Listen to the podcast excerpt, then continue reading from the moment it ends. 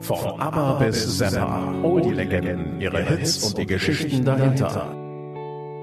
Mit Martin Kerkhoff. Schicksale von Oldie-Legenden. Lange habe ich überlegt, ob ich diesen Jahrhundertstar dazu nehmen soll, denn streng genommen ist sie eine Schauspielerin und keine Musiklegende, aber sie hat auch einige Songs gemacht. Die waren schon zu Lebzeiten weltbekannt. Ich rede von Marilyn Monroe, eine der größten weiblichen Ikonen des 20. und 21. Jahrhunderts.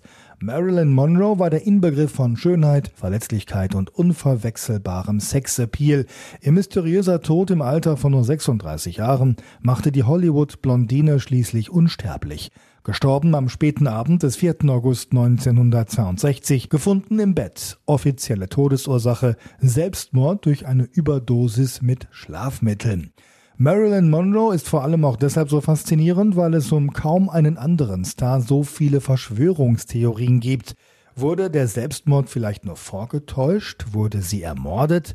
Ich werde die letzten Stunden ihres Todes aufarbeiten und natürlich die angesprochenen Verschwörungstheorien präsentieren und eine Einschätzung dazu abgeben. Und natürlich müssen wir auch verstehen, was für ein Mensch Monroe war. Als erstes schauen wir auf ihr künstlerisches Schaffen als Schauspielerin und Sängerin. Ich finde, sie hätte auch ihren richtigen Namen als Künstlerin behalten können. Norma Jean Baker hat auch was. Und Norma Jean war in den 40ern, da fangen wir mal an, Fotomodell und Nachwuchsschauspielerin in Hollywood. Wie war es dazu gekommen? Durch einen Zufall. Norma Jean arbeitete 1944 noch eintönig und hart in einer Rüstungsfabrik und sie konnte sich indirekt bei der US Army bedanken. Die machte nämlich Fotos für die Öffentlichkeitsarbeit, das Motiv hübsche Frauen in den Fabriken. Auf diese Weise wurde der spätere Weltstar entdeckt. Mit einem Foto in einer Armeezeitschrift, so fing alles an. Norma Jean wurde schnell ein Vertrag als Fotomodell angeboten und plötzlich ging alles ganz schnell. Kleine Stilberatung, die brünetten krausen Haare wurden blondiert und geglättet und fertig war der neue Look. Ab 1947 war Norma Jean Baker auf den Titelseiten vieler Zeitschriften zu sehen, also ein absolut angesagtes Fotomodell. Es folgten erste Probeaufnahmen beim Film für die 20th Century Fox und der erste Vertrag angeblich 75 Dollar pro Woche zunächst. Und dann gab es noch einen neuen Namen, ausgewählt zusammen mit der Filmfirma. Die setzte Marilyn als Vornamen durch, angelehnt an den Broadway-Star Marilyn Miller. Den Nachnamen wählte Norma Jean selbst mit Bedacht. Es sollte der Geburtsname ihrer Mutter werden, Monroe. So schreibt es Donald Spoto in seiner Monroe-Biografie. Danach jeden Tag Kurse zur Sprech-, Gesangs-, Tanz- und Schauspielausbildung und erste Filme. Am Ende wurden es bis 1962 insgesamt 30. Der Durchbruch zur Schauspielerin ist so zu erklären. Die Filmfirma 20th Century Fox hatte ein klares Bild. Die naive, sexy, sympathische und lustige Blondine. Diesen Typen sollte Monroe verkörpern und das tat sie auch. Und dann gab es noch ein Ereignis, das ihren Aufstieg nochmal zusätzlich befeuerte, sie nochmal mit einem Schlag bekannter machte. Im März 1952 mit einem Sexskandal, mit einem Bild, das bereits 49 aufgenommen wurde, vom Fotografen Tom Kelly. Das Aktfoto wurde in einem Wandkalender veröffentlicht und natürlich kannte keiner diesen Kalender. Nö, kenne ich nicht, ja klar. Viele Männer hatten den Kalender heimlich gekauft und irgendwo in der Schublade versteckt oder, eine beliebte Variante, im Spind auf der Arbeit hängen. Der Kalender war also umstritten, wurde heiß diskutiert, war aber halt sehr beliebt. Das Foto zeigt Monroe nackt auf rotem Samt. Für eine Schauspielerin nicht gerade die feine Art, das gehörte sich nicht, aber die Monroe reagierte richtig cool. Auf die Frage eines Journalisten vom Time Magazine soll sie gesagt haben, Es ist nicht wahr, dass ich nichts anhatte. Ich hatte das Radio an. Also erst der medienwirksame Sexskandal und dann noch diese Schlagfertigkeit. Das setzte dem Ganzen noch oben was drauf. Es verlieh der Monroe neben der eh schon vorhandenen Schönheit und ihrem Sexappeal irgendwie Größe, Souveränität, Witz und Charme. Und das sorgte natürlich für Respekt, auch bei Kritikern wie auch ihre spätere Antwort auf die Frage, was sie im Bett trage. Ich trage nur Chanel Nummer 5. Monroes Weltkarriere begann kurz später, praktisch im Januar 1953, denn da kam Niagara in die Kinos. Der Film wurde mit Marilyn Monroe als achtem Weltwunder angekündigt und rückblickend betrachtet hatte man gar nicht mal so unrecht, wenn auch nicht so, wie es die Macher damals gemeint hatten. Denn Monroe überraschte auch damit, dass sie auch eine anspruchsvollere Rolle spielen konnte. Und by the way, man darf nie vergessen, dass diese wohlgeformte Blondine immer wieder Preise abräumen sollte, und zwar nicht für ihr Aussehen, sondern für ihre Schauspielkunst. In Niagara etwa spielte Monroe eine gewissenlose Ehefrau, die ihren Mann töten will, aber scheitert. Ein Thriller im Stil des Film Noir vor der fantastischen Kulisse der Niagara-Fälle. Durch diesen Film wurde die Monroe zum internationalen Filmstar. Der steile Aufstieg wurde dann noch mit einer großen PR-Kampagne der 20th Century Fox befeuert. Fotos mit der Monroe in einem Kartoffelsack. Überschrift Sogar in einem Kartoffelsack sieht Marilyn Monroe gut aus. Und sie selbst hatte eine klare Vorstellung von ihrer Karriere und wie sie die erfolgreich gestalten kann. Ich habe nichts dagegen, dass unsere Welt eine Männerwelt ist, solange ich die Frau darin bin. Der Weg war also bereitet. Das Publikum wollte die Monroe und bekam sie in weiteren Kassenschlagern an der Kinokasse, etwa die Komödie Blondinen bevorzugt mit Monroe und Jane Russell womit wir auch bei den Songs der Monroe angekommen sind. Damals in den 50ern gehörten Tanz und Musik nämlich einfach zur Unterhaltung eines Films dazu. Monroe sang den Song aus dem gleichnamigen Broadway-Musical Diamonds Are a Girl's Best Friend und Volltreffer. Film und Song wurden 1953 weltbekannt. The French are glad to die for love. They delight in fighting. doers. But I prefer a man who lives and gives expensive jewels. A kiss on the hand may be quite continental, but diamonds are a girl's best friend. A kiss may be grand but won't pay the rental on your humble flat or help you at the automat. Men grow cold as girls grow old, and we all lose our charms in the end. But square cut or pear shape, these rocks don't lose their shape. Diamonds are a girl's best friend.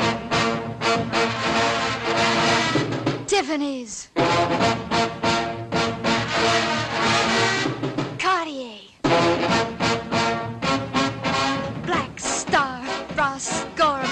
To me, Harry Winston. Tell me all about it. Diamonds are a girl's best friend. Noch im gleichen Jahr kam der Film Wie angelt man sich einen Millionär in die Kinos und ein Jahr später Rhythmus im Blut und Fluss ohne Wiederkehr. Letzterer an der Seite von Robert Mitchum, der einzige klassische Western, in dem Monroe eine Hauptrolle spielt. Es war der erste Western im sogenannten Scope-Verfahren. Heißt, die Bilder sind atemberaubend in Breite und Tiefe, Berge, das Tal, das Floß im Strom, die Wälder am Ufer und so weiter. Beeindruckend. Und die Monroe sang wieder River of No Return. If you listen, you can hear it call. Wailery.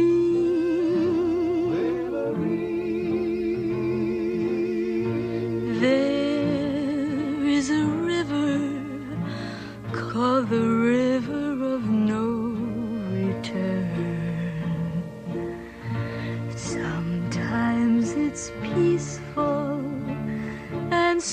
sometimes wild and free. Love is a traveler on the river of no return, swept on forever to be lost in the stormy sea.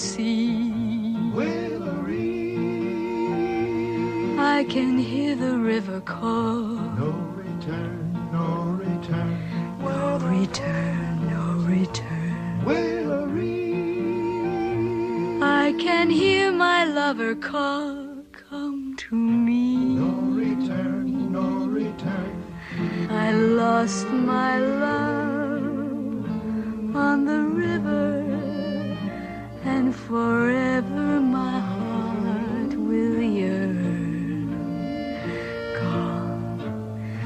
gone forever down the river of no return. Aber Marilyn Monroe war nicht glücklich mit dem Projekt, dann verletzte sie sich auch noch bei den Dreharbeiten, es kam zu Streitigkeiten mit dem Regisseur. Aber es wurde eben ein Erfolg und so ging es zunächst auch weiter. 1955 das verflixte siebte Jahr. Die Komödie lief bereits erfolgreich als Theaterstück am Broadway, Monroe als Sexbombe, die im Hochsommer ihre Unterwäsche in den Kühlschrank legt. Der Film wurde einer ihrer größten Erfolge, was sich bis in alle Ewigkeit bei vielen bei uns eingebrannt hat, die Szene, in der Marilyns Kleid über einem New Yorker U-Bahn-Schacht hochgeweht wird. Es gibt viele Fotos davon und die hängen heute noch in vielen Wohn- oder Schlafzimmern. Auch in Deutschland einfach Kult. Aber eins muss hier mal klargestellt werden. Marilyn Monroe war viel mehr als nur ein Sexsymbol. Sie war auch Feministin. Sie wollte mehr Mitspracherecht bei den Drehbüchern und Rollen, für die sie besetzt wurde.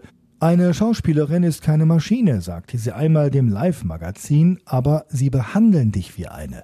Deshalb gründete sie 1955 die Marilyn Monroe Productions und war damit nach Mary Pickford die zweite Frau in den USA, die eine eigene Produktionsfirma besaß, also eine Vorreiterrolle. Bei der Betrachtung der Monroe wird das oft vergessen, auch dass sie sich öfter gegen sexuelle Belästigung am Arbeitsplatz positionierte, ein Vorläufer der MeToo-Debatte. Ihr scharfer Verstand und auch ihre fundierten Ansichten über Politik und soziale Gerechtigkeit wurden oft in den Hintergrund gedrängt, sollen hier aber zumindest auch mal erwähnt werden. Mitte der 50er wollte Monroe also schon weg vom Sexsymbol-Image, zumindest sah sie sich nicht mehr nur in dieser Rolle.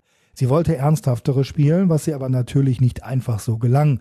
Es folgten die Filme Bus Stop und Der Prinz und die Tänzerin und schließlich im Jahr 1959 der größte Erfolg der Monroe überhaupt, Manche mögen's heiß. Komödienklassiker mit Jack Lemmon und Tony Curtis. Monroe spielt die Sängerin und Ukulele-Spielerin in einer Damenkapelle. Der Film war so gut, dass er zumindest im Jahr 2000 beim American Film Institute als die beste Filmkomödie aller Zeiten geführt wurde. Für ihre Rolle als Sugar Kane wurde Monroe 1960 sogar mit dem Golden Globe als beste Hauptdarstellerin in einer Komödie ausgezeichnet. Da ist es kaum zu glauben, was hinter den Kulissen bei den Dreharbeiten abging. Eigentlich doch alles gut. Die Karriere ging voran, eine eigene Produktionsfirma und so weiter. Aber in der Monroe sah es anders aus. Denn bei allem Erfolg und dem steilen Aufstieg hatte sie offenbar große Probleme, die jetzt immer sichtbarer wurden. Mehrfach unterbrach Monroe die Dreharbeiten, weil sie mit ihrer Arbeit nicht zufrieden gewesen sein soll. Sie soll oft Stunden zu spät gekommen sein und war dann angeblich nicht in der Lage, ihren Text vorzutragen. Und Angeblich musste sie auch Tabletten schlucken, um schlafen zu können. Dazu viel Alkohol und als wenn das noch nicht genug wäre, war Monroe zu diesem Zeitpunkt auch noch schwanger und schließlich verlor sie nach den Dreharbeiten ihr Kind durch eine Fehlgeburt. Im Film Manche mögen's heiß war davon aber nichts zu sehen und zu hören übrigens auch nicht, etwa in einem der Filmsongs. I Wanna Be Loved by You, heute auch weltbekannt. I wanna be loved by you, just you, nobody else but you. I wanna be loved by you alone. Boop boop be doo. I wanna be kissed by you, just you, nobody else but you. I wanna be kissed by you alone. I couldn't aspire to anything higher than to feel the desire to make you my own. Ba-dum, ba-dum, ba-doodly-dum. I wanna be loved by you, just you, nobody else but you. Monroes letzter vollendeter Film war dann Misfits nicht gesellschaftsfähig unter der Regie von John Huston 1961 in den Kinos. Mit diesem Film gelang ihr der lange ersehnte Wechsel ins Charakterfach, das was sie immer wollte. Die Rolle der Rosalind, die sich nach mehr Respekt, Menschlichkeit und einem Sinn in ihrem Leben sehnt, spielte sich die Monroe da etwa vielleicht selbst? An den Kinokassen war der moderne Western ein Misserfolg, aber die Kritiken waren sehr gut. Das lag wohl auch an der Mitarbeit des renommierten Dramatikers Arthur Miller. Monroe war mit ihm verheiratet, aber die Ehe zerbrach während der Dreharbeiten. Und nicht nur das, wie schon bei manchen mögen's heiß, kam Monroe wieder mal öfter zu spät. Wieder gab es Selbstzweifel, Alkohol, Tabletten und offenbar immer größere Probleme. Die Dreharbeiten wurden sogar unterbrochen, damit sich Monroe in einer Privatklinik erholen konnte. Dann wurde der Film zu Ende gedreht, übrigens mit dem männlichen Hauptdarsteller Clark Gable, der tragischerweise kurz nach den Dreharbeiten auch noch an einem Herzinfarkt starb. Ein weiteres Ereignis, was Monroe tief erschütterte. An dieser kurzen Darstellung von Monroes Karriere ist zu sehen, steiler Aufstieg, Weltstar, aber unter der Oberfläche lag bei der Monroe einiges im Argen. Und ihre Probleme wurden von Film zu Film größer, das war offenkundig. Wenn wir in Monroes Seele schauen, wird klar, ihr persönliches Leben war eigentlich vom Anfang bis zum Schluss ein einziges Drama. Kurze Biografie. Ihre Mutter war emotional instabil und häufig in einer Anstalt untergebracht, sodass Norma Jean von einer Reihe von Pflegeeltern und in einem Waisenhaus aufgezogen wurde. Im Alter von 16 Jahren heiratete sie einen Arbeitskollegen in einer Flugzeugfabrik, von dem sie sich einige Jahre später scheiden ließ. 1954 heiratete Monroe den Baseball-Superstar Joe DiMaggio. Die erneute Scheidung folgte nur acht Monate später. 56 folgte die Heirat mit dem Dramatiker Arthur Miller, die wie gerade schon erwähnt 1960-61 zerbrach. Im September 56 hatte Mondo ihre erste Fehlgeburt erlitten und wie erwähnt kurz nach den Dreharbeiten, zu manchem mögens heißt die zweite, Gerüchten zufolge eine dritte, vielleicht gab es noch weitere, viele, viele Tiefschläge, die eine Seele doch arg angreifen, vielleicht sogar zerstören können. Es folgte die angebliche Romanze mit John F. Kennedy. Nachdem Kennedy den Nominierungsparteitag der Demokratischen Partei im September 1960 gewonnen hatte, lud er Prominente zur Siegesfeier nach LA ein, darunter auch Marilyn Monroe. Kennedys Schwager, der britische Schauspieler Peter Lawford, soll bei solchen Partys öfter der Kuppler für Schürzenjäger Kennedy gewesen sein. Auch bei der Monroe? Am selben Abend sollen beide jedenfalls nackt im Pazifischen Ozean gebadet haben. Eins von vielen Gerüchten. Und Lawford soll beiden dann öfter sein Strandhaus in Santa Monica zur Verfügung gestellt haben. Und sie sollen sich auch Ende März 62 bei Palm Springs in einem Haus von Schauspieler Bing Crosby getroffen haben. Die Affäre konnte nie wirklich belegt werden, sie kann aber als sehr wahrscheinlich angenommen werden. Was feststeht ist, dass die Monroe definitiv jede Menge Romanzen hatte, etwa mit Marlon Brando, Frank Sinatra, Tony Curtis und anderen. Zur Einordnung dieser angeblichen Zitate der Monroe. Sex ist ein Teil der Natur. Ich schließe mich der Natur an. Oder ein kluges Mädchen küsst, aber liebt nicht, hört zu, aber glaubt nicht und verlässt, bevor sie verlassen wird. Die Sache mit Kennedy könnte für Marilyn Monroe nochmal ein neuer Lebensinhalt gewesen sein, vielleicht sogar ein Rettungsanker. In jedem Fall waren die Gerüchte natürlich besonders heikel und sie fanden ihren Höhepunkt wenige Wochen nach dem ersten Kennenlernen beim berühmten öffentlichen Auftritt der Monroe bei einer Spendenaktion der Demokraten am 19. Mai 1962. Marilyn Monroe sang Happy Birthday Mr. President und das auf eine Weise, die ihre emotionale Nähe zum Präsidenten offen offenkundig erscheinen ließ. Mr. President, Marilyn Monroe. Happy birthday to you. Happy birthday to you.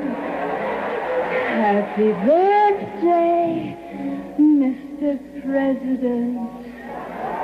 Happy birthday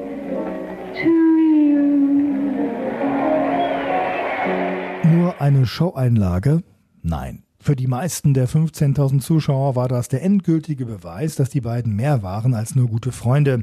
Die Journalistin Dorothy Kilgallen beschreibt den Vortrag als Liebe machen mit dem Präsidenten unter den Augen von 40 Millionen Amerikanern. Schön formuliert. Trotzdem, es gibt keinen Beleg für eine Affäre der beiden. Wenn es diese Affäre gab, wäre ein Aus für Monroe wahrscheinlich ein weiterer sehr harter Schlag gewesen. Und die Probleme und Enttäuschungen in Monroes Leben gingen ja weiter. Ihre Filme zündeten nicht mehr in den frühen 60ern und sie wurde, wie schon erwähnt, an den Sets immer unerträglicher und war einfach zu unzuverlässig. Es folgte am 8. Juni 1962 sogar die Kündigung von den 20th Century Fox Studios. Wenn man das alles hört, scheint ein späterer Selbstmord durchaus plausibel, denn Marilyn Monroe hatte große seelische Probleme, was auch durch einige Zitate offenkundig wurde, wie etwa das hier aus dem Musikmagazin Rolling Stone. Ein Sexsymbol zu sein, ist eine schwere Last, die man tragen muss besonders wenn man müde, verletzt und verwirrt ist. Und Monroes Todessehnsucht ist mittlerweile durchaus bekannt. In persönlichen Notizen und Tagebüchern standen viele Selbstmordgedanken, ein einziger Aufschrei, eine schonungslose Selbstbetrachtung, pure Verzweiflung. Eine Karriere ist wunderbar, aber nichts, woran man sich wärmen könnte in einer kalten Nacht. Aber Moment mal, warum Selbstmord? Warum ausgerechnet im August 1962? Ja, die Monroe hatte Probleme. Ja, sie kam öfter zu spät. Ja, sie nahm Tabletten. Vielleicht war sie auch tief depressiv. Im August 1962 sah es aber plötzlich so aus, als ob Monroe ihr Leben ganz langsam wieder in den Griff bekommen würde. Es gab zumindest vorsichtige Anzeichen dafür. Sie hatte gerade ihr erstes Haus im kalifornischen Brentwood für 75.000 Dollar gekauft. Sie erschien auf der Titelseite der Zeitschrift Life. Das waren ja positive Erlebnisse. Und im Übrigen in Aufnahmen ihres letzten unvollendeten Films vom Mai 1962 sieht die Monroe taufrisch aus. Sie scheint sich intensiv auf die Rolle vorbereitet zu haben und soll dafür sogar zwölf Kilo abtrainiert haben. Hört sich eher nach Aufbruch als nach Abschied an. Fünf Wochen vor ihrem Tod sagte sie einem Fotografen, jetzt sei die glücklichste Zeit ihres Lebens, es gebe eine Zukunft, die sie kaum erwarten könne. War es die Affäre mit JFK oder gar eine mit dessen Bruder Robert, die sie beflügelte? Die wurde ihr nämlich auch nachgesagt. War es so, dass die Kennedys die eine oder gar beide Affären abrupt beendeten und der Monroe so seelisch den Rest gaben? Nochmal voller Hoffnung und dann die totale maximale Enttäuschung? Alles nur Spekulation. Schauen wir also auf die letzten Stunden von Monroes Leben. Am 5. August 1962 wurde Monroe in ihrem Haus in Brentwood, LA, tot aufgefunden. 3 Uhr morgens. Im Schlafzimmer von Monroe herrscht Totenstille. Die besorgte Haushälterin ruft den Psychoanalytiker des Weltstars Dr. Greenson an. Der zerschlägt die Fensterscheibe, klettert ins Zimmer und findet Marilyn Monroe tot im Bett. Sie hat einen Telefonhörer in der Hand mit dem Gesicht nach unten und ohne Kleider.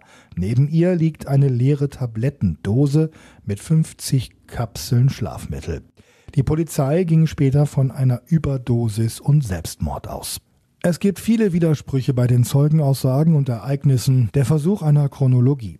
Von Freitag bis Samstag war Marilyns Agentin und Freundin Pat Newcomb im Gästehaus zu Besuch, so das Portal Critical Minds. Sie erzählte später, Monroe sei wegen Schlafmangel schlecht gelaunt gewesen. Beide hätten überlegt, sich später dem Schauspieler Peter Lawford und seiner Frau zum Abendessen anzuschließen. Da soll die Monroe dann wieder gut drauf gewesen sein. Später habe es eine Flut von Telefonanrufen gegeben, alles sehr stressig, so stressig, dass Monroe ihre Haushälterin Murray sogar nach Sauerstoff gefragt haben soll. Monroes Psychiater Dr. Greenson sagte später, Marilyn habe sich zu diesem Zeitpunkt in einem sehr schlechten Zustand befunden. Er soll mit ihr am Nachmittag telefoniert bzw. sie sogar besucht haben. Thema ihr großes Problem mit der Schlaflosigkeit. Der Arzt soll Freundin Newcomb gebeten haben zu gehen und Haushälterin Murray sollte in der folgenden Nacht sicherheitshalber bei Monroe übernachten. Greenson will gegen 19 Uhr gegangen sein. Marilyn habe das Telefon noch mit in ihr Schlafzimmer genommen. Marilyn Monroe starb, wie gesagt, mit dem Telefonhörer in der Hand. Nur mit wem hat sie telefoniert und worüber wurde gesprochen? Laut Polizeibericht gingen in der Nacht vom 4. zum 5. August viele Telefonate von Monroes Apparat ein und aus. Ob sie auch versuchte, das Weiße Haus oder das Justizministerium zu erreichen, ist ungeklärt. Wollte sie Hilfe holen? Schauspieler Lawford gab später an, mit ihr telefoniert zu haben und er habe sich Sorgen gemacht, weil Monroe deprimiert gewesen sei. Joe DiMaggio Jr., der Sohn ihres zweiten Mannes, will zur gleichen Zeit mit ihr telefoniert haben und er gab an, Monroe sei sehr gut gelaunt gewesen. Komisch. Und dann diese Diagnose, Überdosis Schlaftabletten. Als unmittelbare Todesursache stellte man die Einnahme von zwei Medikamenten fest, beides Schlafmittel.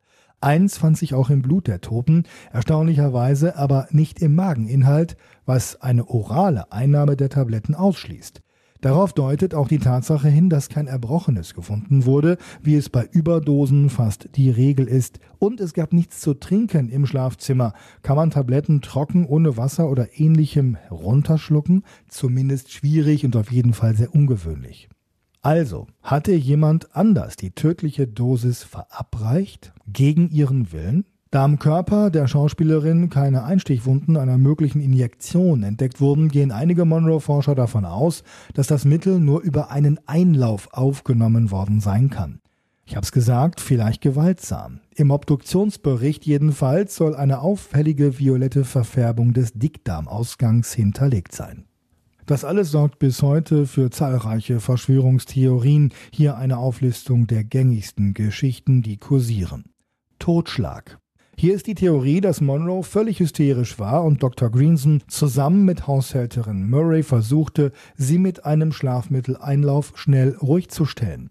Der ging dann offenbar gründlich daneben, heißt Überdosis, ungewollt, schnell die Spuren verwischen. Beim Eintreffen der Polizei soll Murray nämlich die Bettlaken gewaschen haben. Wurden etwa Beweise für den Unfall wie etwa Erbrochenes beseitigt? Mord.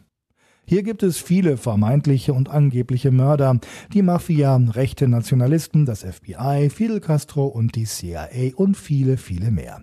Die bekannteste und spannendste Mordverschwörungstheorie beschuldigt die Kennedys, vor allem Robert Kennedy, JFKs jüngeren Bruder. Entweder weil Monroe drohte, ihre Affäre mit JFK preiszugeben oder weil sie auch Roberts Geliebte war und er seine Karriere retten wollte.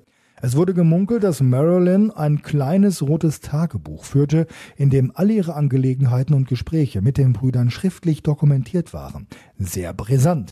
Zum Zeitpunkt ihres Todes kursierten in Hollywood außerdem Gerüchte, sie plane am folgenden Montag diesbezüglich eine Pressekonferenz. Noch brisanter.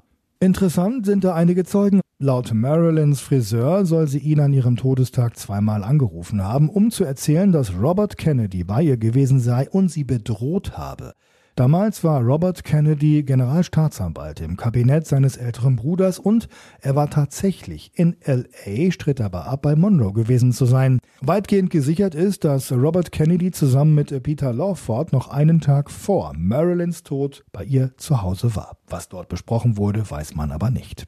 Zwei Jahrzehnte nach Monroes Tod meldete sich dann nochmal Haushälterin Murray zu Wort und auch sie behauptete dann, Kennedy sei da gewesen und habe mit Monroe gestritten.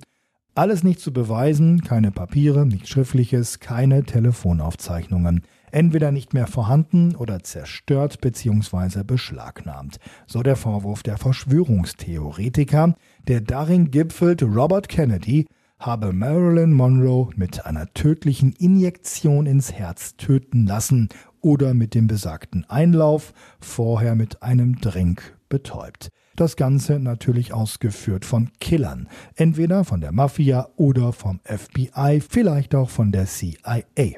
Das scheint gar nicht mal so abwegig, wenn man sich auch mal in die Rolle in JFKs Frau versetzt, Jackie. Buchautor Christopher Anderson hat das getan, 2013 mit ungeheuren Andeutungen. So soll Jackie über die Affären ihres Mannes durchaus Bescheid gewusst haben. Die Beziehung zu Monroe könnte sich aber zu einer echten Gefahr für die First Lady entwickelt haben.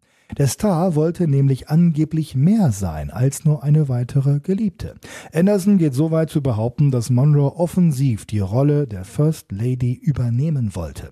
Hatte JFK Marilyn vielleicht sogar versprochen, seine Frau zu verlassen und sie zu heiraten? Krasse Theorie. Dazu muss man wissen, Jackie Kennedy war am Anfang der Präsidentschaft ihres Mannes unglücklich im White House.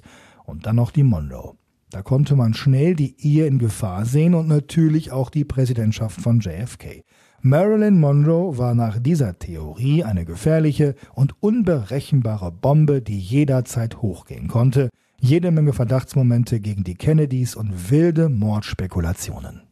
Ich persönlich finde eine andere Verschwörungstheorie aber fast noch interessanter. Im Visier der Verschwörungstheoretiker waren indirekt nämlich übrigens auch Frank Sinatra und sein Red Pack, also seine Freunde, die regelmäßig zu Partys zusammenkamen.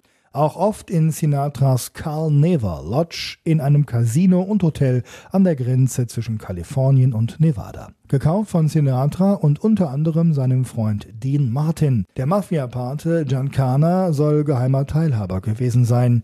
Hierher kamen früher die Reichen und Eliten und dies war ihr privater Spielplatz. Ein Ort zum Schutz von A-Prominenz, ausgestattet mit Tunneln, die in den 20er Jahren gebaut wurden, um Alkohol reinzuschmuggeln. Auch ideal dafür geeignet, das Kommen und Gehen von Gangstern, Prominenten und Politikern zu verbergen. Sinatra ließ noch einen Hubschrauberlandeplatz bauen, damit prominente Gäste problemlos vom Flughafen Reno ankommen konnten. Was feststeht und Marilyns Ex-Lover Sinatra tatsächlich ins Spiel bringt, sie war an diesem Ort, auf Einladung von Sinatra. Fünf Tage vor ihrem Tod war sie da, mit dabei angeblich an dem Partywochenende Sinatra, Dean Martin, Sammy Davis Jr., der berühmte Mafia-Pate Sam Giancana und Entertainer Buddy Greco. Keiner weiß, was sich in den 48 Stunden genau abspielte, aber unter anderem Grecos Äußerungen und Andeutungen ließen tief blicken. Demnach war die Monroe zugedröhnt und konnte kaum stehen, so sehr, dass Sinatra einen Leibwächter beauftragte, sie auf das Zimmer zu tragen. Ansonsten viele Vermutungen und Spekulationen. Es wurde vor Ort gemunkelt, Sinatra habe Monroe an diesem Wochenende eingeladen, um sie zu drängen, über die Kennedy-Brüder den Mund zu halten. Einige glauben, dass sie als Gast des Schauspielers Peter Lawford und seiner Frau Patricia Kennedy, der Schwester des Präsidenten, dort war. Eine weitere Spekulation, ihr Ex-Ehemann Jordi Maggio könnte sie besucht haben und abgewiesen worden sein. Ein anderes und das vielleicht interessanteste Gerücht war, dass Mafiaboss Giancana die Lage ausnutzte und heimlich Nacktfotos von der Monroe machte. Gut möglich, dass sie hier nur wenige Tage vor ihrem Tod eine schreckliche Tortur durchmachen musste, befeuert vor allem auch durch Gerüchte, sie sei von zwei Gangstern belästigt worden. Sexuell? Was war passiert? War Monroe deshalb nach nur zwei Tagen wieder abgereist? Hatte sie sich von den Erlebnissen in Cal Neva dann nicht mehr erholt und dann der Selbstmord? Oder musste sie aus welchen Gründen auch immer sogar beseitigt werden, wegen der Vorfälle vor Ort? Wie erwähnt, hatte die A-Prominenz dort viel zu verlieren. Und dann die Frage, wo ist Monroe eigentlich gestorben? Ja, klar, gefunden zu Hause in ihrem Haus in Brentwood, LA. Okay, aber wurde die Leiche vielleicht dorthin geschafft? An dem Partywochenende, an dem sie nachweislich in Carneva war, soll sie in einem der Sinatra-Bungalows angeblich fast eine Überdosis genommen haben. Sie sei nur knapp gerettet worden, wohlgemerkt, fast gestorben bei einer Sinatra-Party. Was, wenn es am Monroe-Todestag fünf Tage später eine weitere Party bei Sinatra gegeben hatte. Was, wenn Monroe dieses Mal nicht mehr gerettet werden konnte und tatsächlich in der Sinatra Lodge an einer Überdosis starb? Was, wenn ihr lebloser Körper dann tot nach Hause nach Brentwood gebracht wurde, ins Bett gelegt, die Tablettendosen daneben, um eben den Skandal zu verwischen, dass die Monroe tatsächlich bei einer wilden Party von Frank Sinatra gestorben war? Ein Riesenskandal für ihn und seine prominenten Gäste. Die Möglichkeiten, es zu vertuschen, wären da gewesen. Kontakte zu den Kennedys, die Mafia mit dem Haus sicher machbar. Die Quelle für diese Spekulationen waren George Masters, Marilyns Friseur und die Tonbänder, die er gemacht hatte. Da behauptete er nämlich, Marilyn sei am 4. August nicht zu Hause in Brentwood gewesen, sondern eben am Lake Tahoe am Carl Neva. Und warum wusste er das? Weil er die Monroe dort besucht haben will. Wohl eher eine weitere wilde, skurrile Theorie. Was ist am wahrscheinlichsten? Fakt ist, Marilyn Monroe war mehr und mehr psychisch wie psychisch krank, offenbar auch süchtig nach verschreibungspflichtigen Medikamenten. Es kann gut sein, dass sie am besagten Tag einfach nur von morgens an Tabletten schluckte und schlicht den Überblick verlor. Gut möglich, dass sie wegen der starken Schlafstörungen in ihrer Verzweiflung Mittel zu sehr mischte. Ihre beiden Ärzte sollen sie über die genauen Mengen an verschriebenen Medikamenten eh angelogen haben. Dazu auch immer wieder Alkohol, ein dummer und tödlicher Fehler. Das Geschehen ist bekannt, analysiert, dokumentiert. Es gibt etliche Verschwörungstheorien und auch bei einer ganz nüchternen, sachlichen Betrachtung können Zweifel an der Selbstmordtheorie nicht ausgeräumt werden. Ein Mord scheint ebenfalls durchaus möglich. Es gab zu viele Gründe dafür und zu viele Ungereimtheiten in der Todesnacht. Selbstmord, Unfall, Mord, Totschlag, die Geschichten über Marilyn Monroes Tod werden weitergehen. Es gibt einfach zu viele Fragen, zu viel Halbwissen, Unwissen. Und so kann es auch keine klaren Antworten geben. Nur von ihr selbst. Es bleibt ein Mythos. Wailery,